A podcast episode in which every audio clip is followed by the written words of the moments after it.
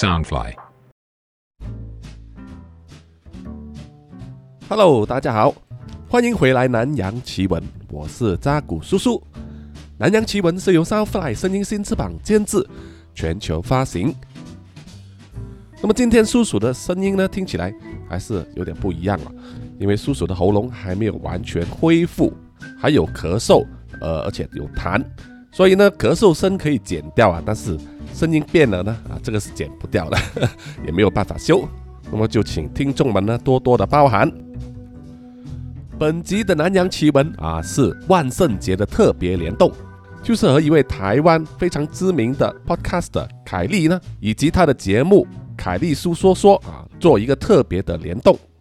那么叔叔呢，也会在《凯利叔说说》这个 podcast 里面呢，说两个叔叔这边的故事。那么凯利呢，也会在南洋奇闻里分享一个啊，他读者投稿的故事。那么我们二话不说，我们先来听听凯利的故事啊。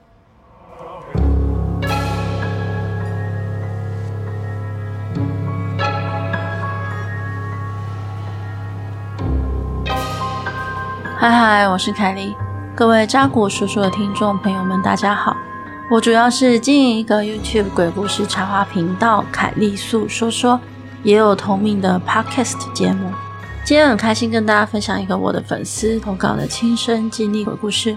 这个网友呢，他外公本身是有在帮别人办事的，所以在从小耳濡目染之下，也知道一些神秘的知识。而整件事情的起因大致就是他的朋友北上搬家到台北，在租屋处遇到了一些事情。那么以下我会用第一人称讲述。我朋友他们是一对兄弟，他们上台北之后呢，就跟弟弟的女朋友三个人一起在台北合租了一间房子。那那间房子刚好就住在我小时候的住家附近。不过呢，我对这间房子是没什么印象啦，只是以前有从其他人那边听说那一间房子好像不太好。不过我当下直觉大概就是房东不好，或是邻居不好，反正我也没多想。那个房子地点在接近半山腰的位置。在我们搬完家后的那几天，我买了很多饮料跟附近小时候常吃的美食去串串门子。那时候我并没有特别的感觉到有什么奇怪的事情，没想到在半年后的夏天，我却接到了他们的电话。那一天我休假睡到快晚上才起床，打开手机我就发现有七八通的未接来电。我回拨给他们的时候，电话那头却传来有点不太妙的口气。他们问我能不能过去他们家一趟。一进他们家门，我就看到他弟正抱着且安抚他的女朋友，而他女朋友则是呈现一脸恍神又受了惊吓的模样，蜷缩在沙发上。看到我过来，他们小两口连硬挤出个笑容都做不到。当下我的直觉告诉我，他们可能经历过一些很糟糕的状况。只见他哥一脸尴尬地从冰箱拿出两瓶饮料，然后示意我去楼下的小公园聊聊。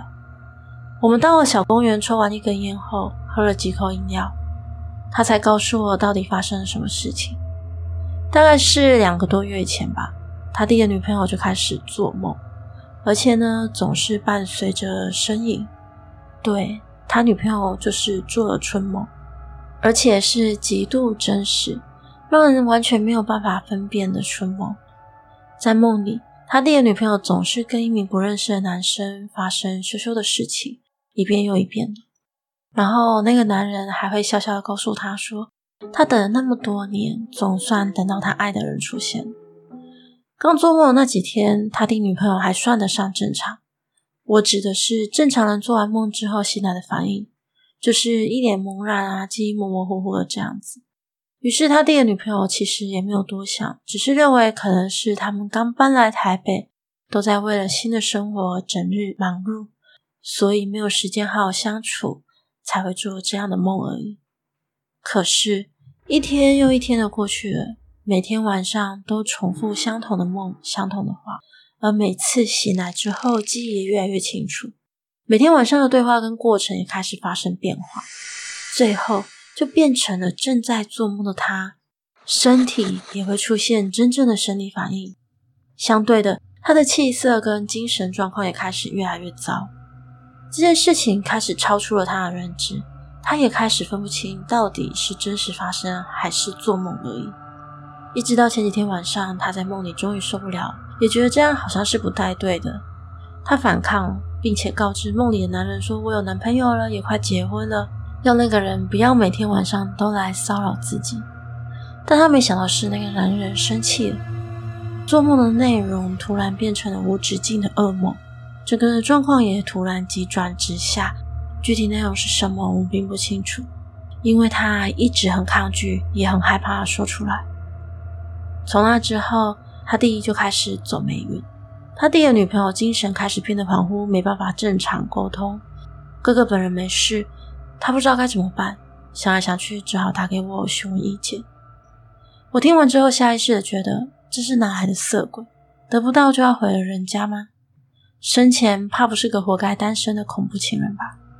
虽然我懂这些鬼东西，但毕竟我可不是学过的专业人士。抓鬼这种事情还是得交给专业的来。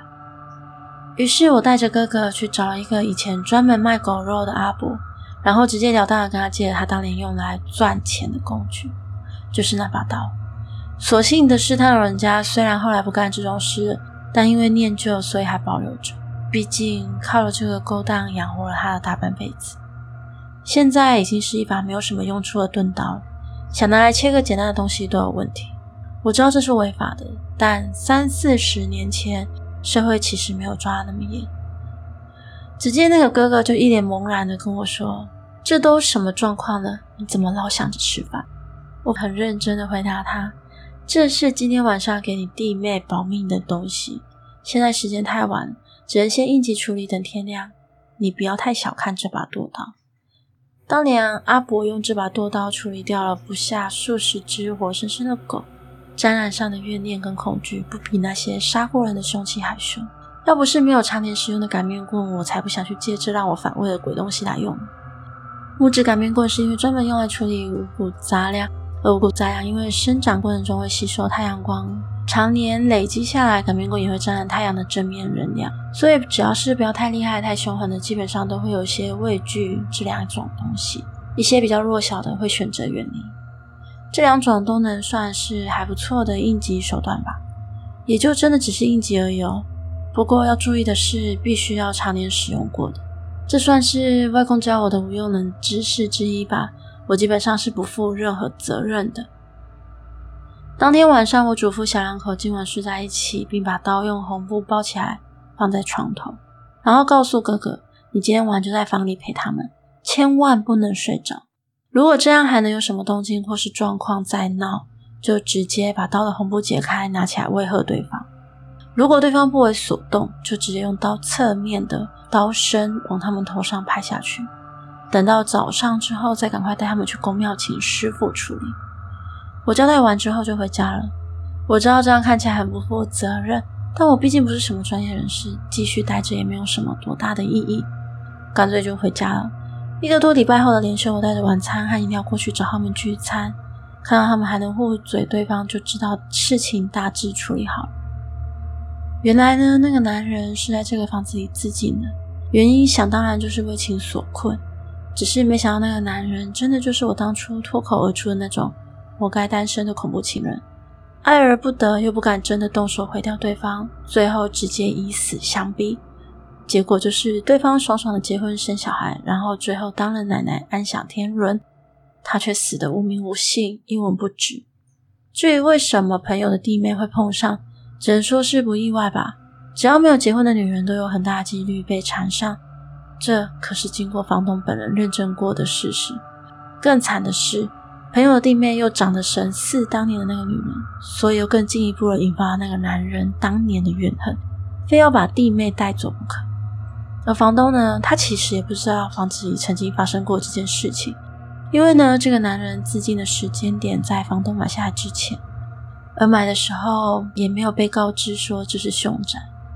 房东当时只觉得能以低价买下这间房子，根本赚到了。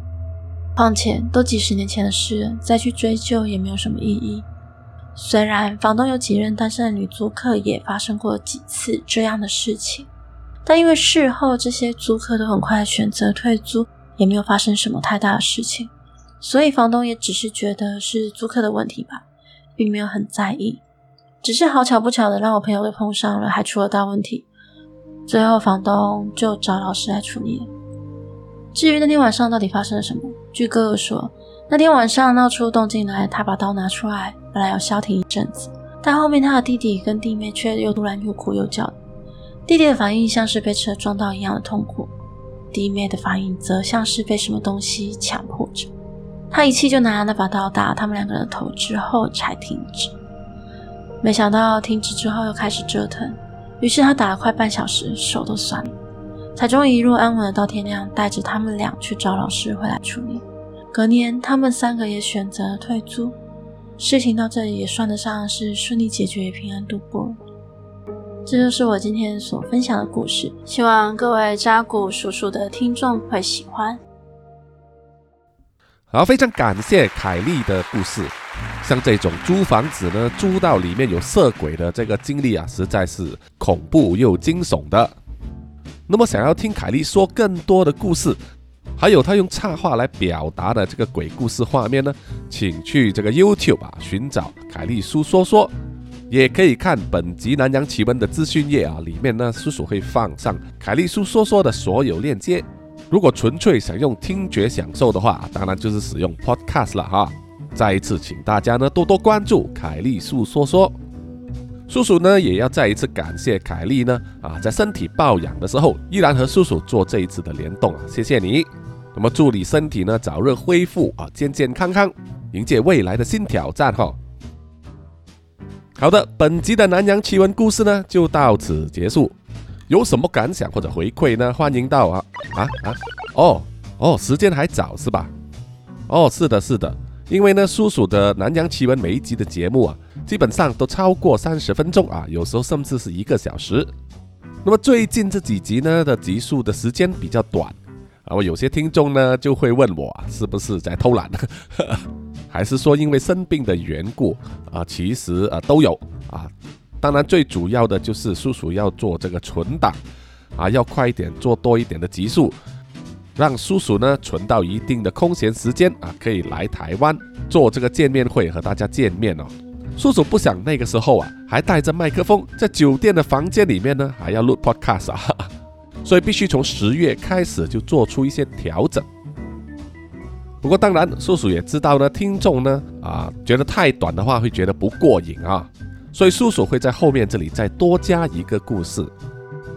这件事是发生在东马来西亚的沙劳越州，啊，它的首府古晋，啊，就是沙劳越州呢最西端的这个城市。事情是发生在一位当地土族的女大学生身上。那么这位女孩呢是伊斯兰教徒，她在当地的大学求学。啊，叔叔呢在此就先称她的名字叫做山迪。虽然山迪所住的家就在大学附近。而且家人有提供他一台中古车让他开，无论上学和放学都非常方便的。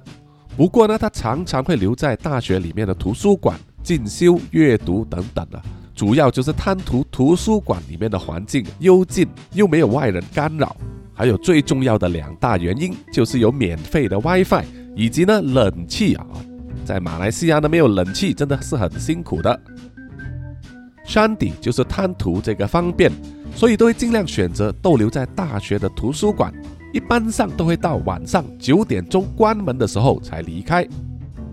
山迪也是抱着那种心理，反正他有开车嘛，哈，九点钟离开校园的话，开车五分钟就可以到家了，所以即使夜一点也没有关系。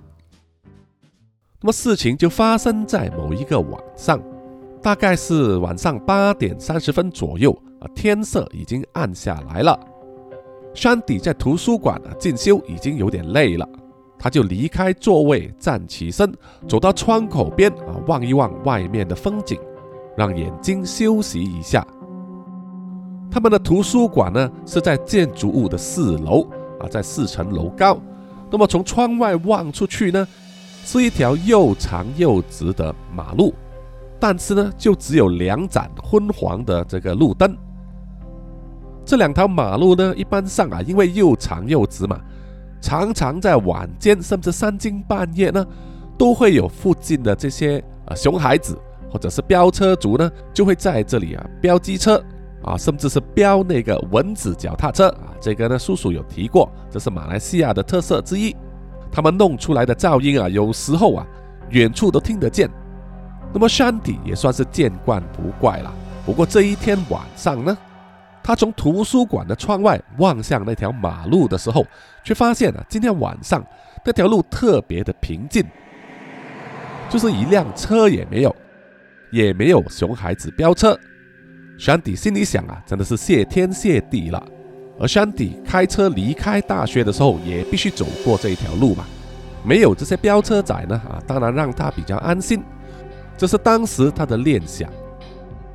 不过很快就有一个东西呢抓住了山体的注意力，就是他模模糊糊的看见了有一个黑影正在那条马路上骑着脚踏车。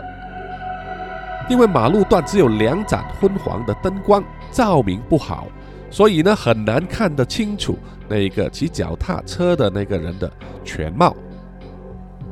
总之，从外形来看，确实是在骑脚踏车。一开始呢，山体还以为是某位老人家，就是骑着那种买菜车嘛，哈。但是随着那辆脚踏车从马路的暗处驶到比较光亮的地方的时候，山体又觉得有点不对劲。那辆脚踏车的后轮上好像是站着一个人啊。有骑脚踏车的人都知道，某一些脚踏车的后轮呢，啊，它的。圆轴中心啊，可以突出一个踏板出来，让人可以踩上去。那么双手呢，就可以搭在骑脚踏车人的肩膀上啊，就可以两人一车。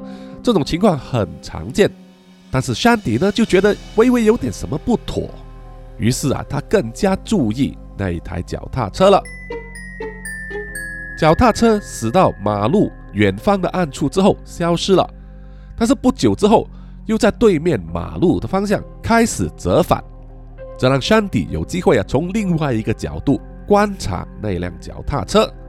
这一次呢，他看得比较清楚，同时也感到惊恐，因为啊，他发现脚踏车事实上只有一个人在骑，他看到有两个人是错觉啊，因为骑脚踏车的那个人或者说是人形的东西呢。他的上半身，也就是从胸腔到下腹这个位置呢，非常的长。他握着方向盘的手臂呢，也是不一般的长。而头部呢，一时没有注意啊，看不清楚。但是这已经足够让山体感到害怕，因为他想起了一个网络上非常流行的都市传说。当然，那个是虚构的，而且不在马来西亚啊，是在美国，叫做 Slender Man。中文呢，有人叫瘦长人，也有叫做瘦长魔，就是那个人形生物呢，头上是没有脸的啊，一片空白，身上穿着笔挺的西装，手脚非常的长，手指也很长，专门拐带小孩。它是一个虚构的怪物啊，不知怎么样呢，就变成一个网络爆红的现象，然后还引发了很多事情啊，变成了一个次文化的象征。也有被改编成电影啊，呃，游戏人物等等。对于山体这种年轻人来说，他们可能不知道科学怪人长什么样，但是他们肯定知道 Slenderman 啊是什么样子的，因为想到了这一点，让山体感到害怕。他看看时间，已经快要九点钟了，图书馆快要关门了，于是他匆匆忙忙地收拾了自己的东西，离开图书馆。啊，乘电梯呢，从四楼来到一楼，快步的跑到外面的停车场，坐进去自己的车里面。山体的心情非常的紧张，他发动车子的引擎，然后啊，开车离开校园，心中不断的在告诉自己啊，刚才看到的一定是自己的幻觉啊，那些绝对不是真的，我一定是啊，考试的压力太重了。快点回家洗洗睡就好了。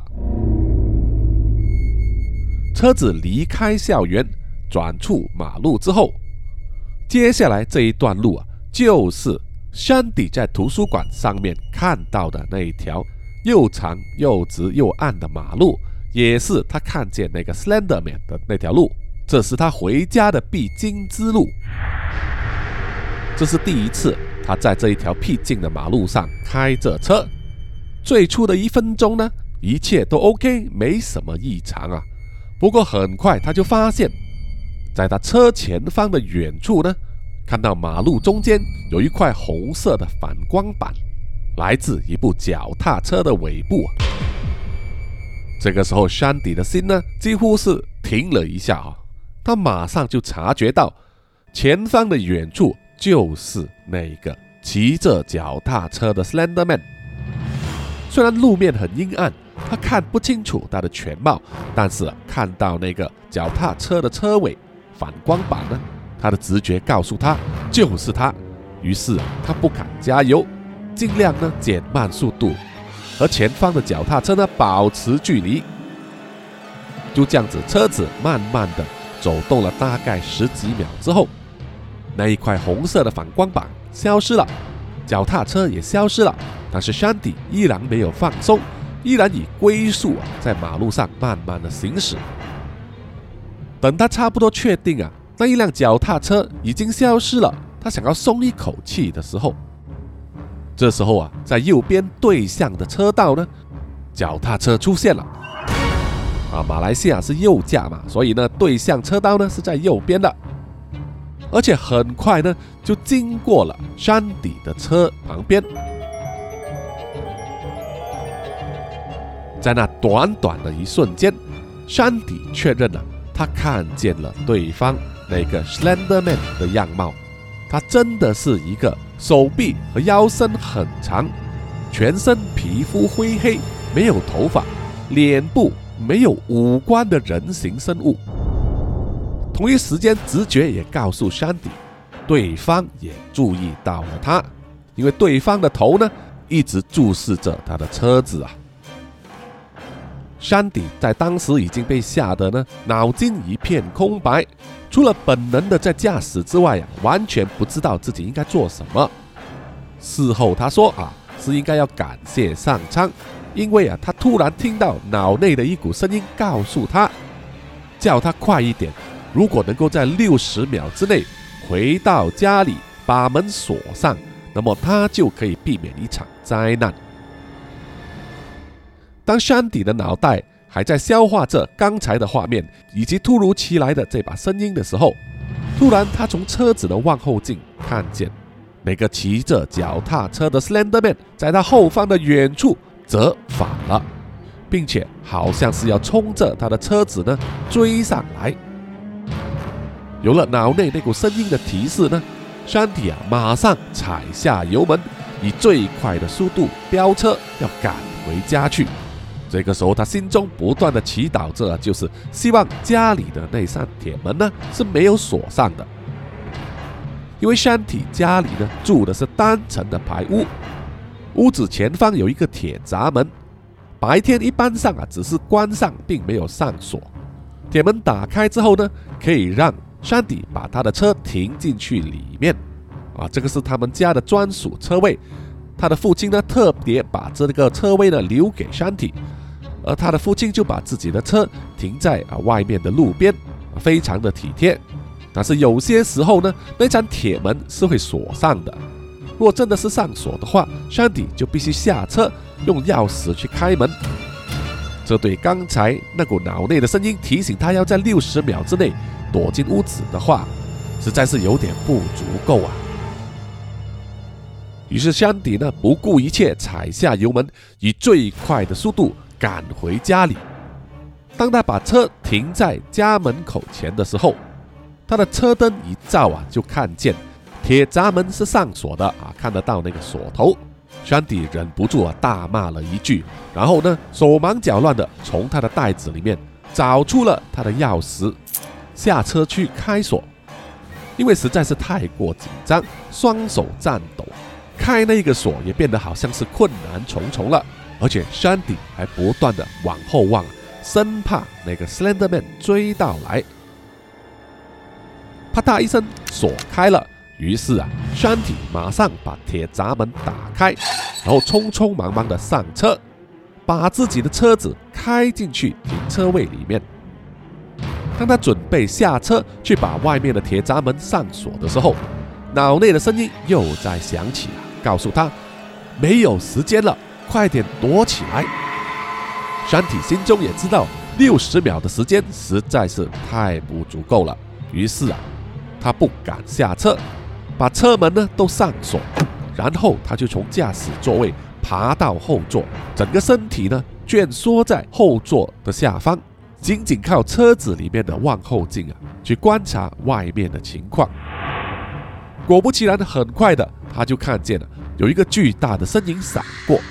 吓得他全身缩起来，双手紧抱着自己的书包在胸口啊，一动不动的，连大气都不敢抽一口。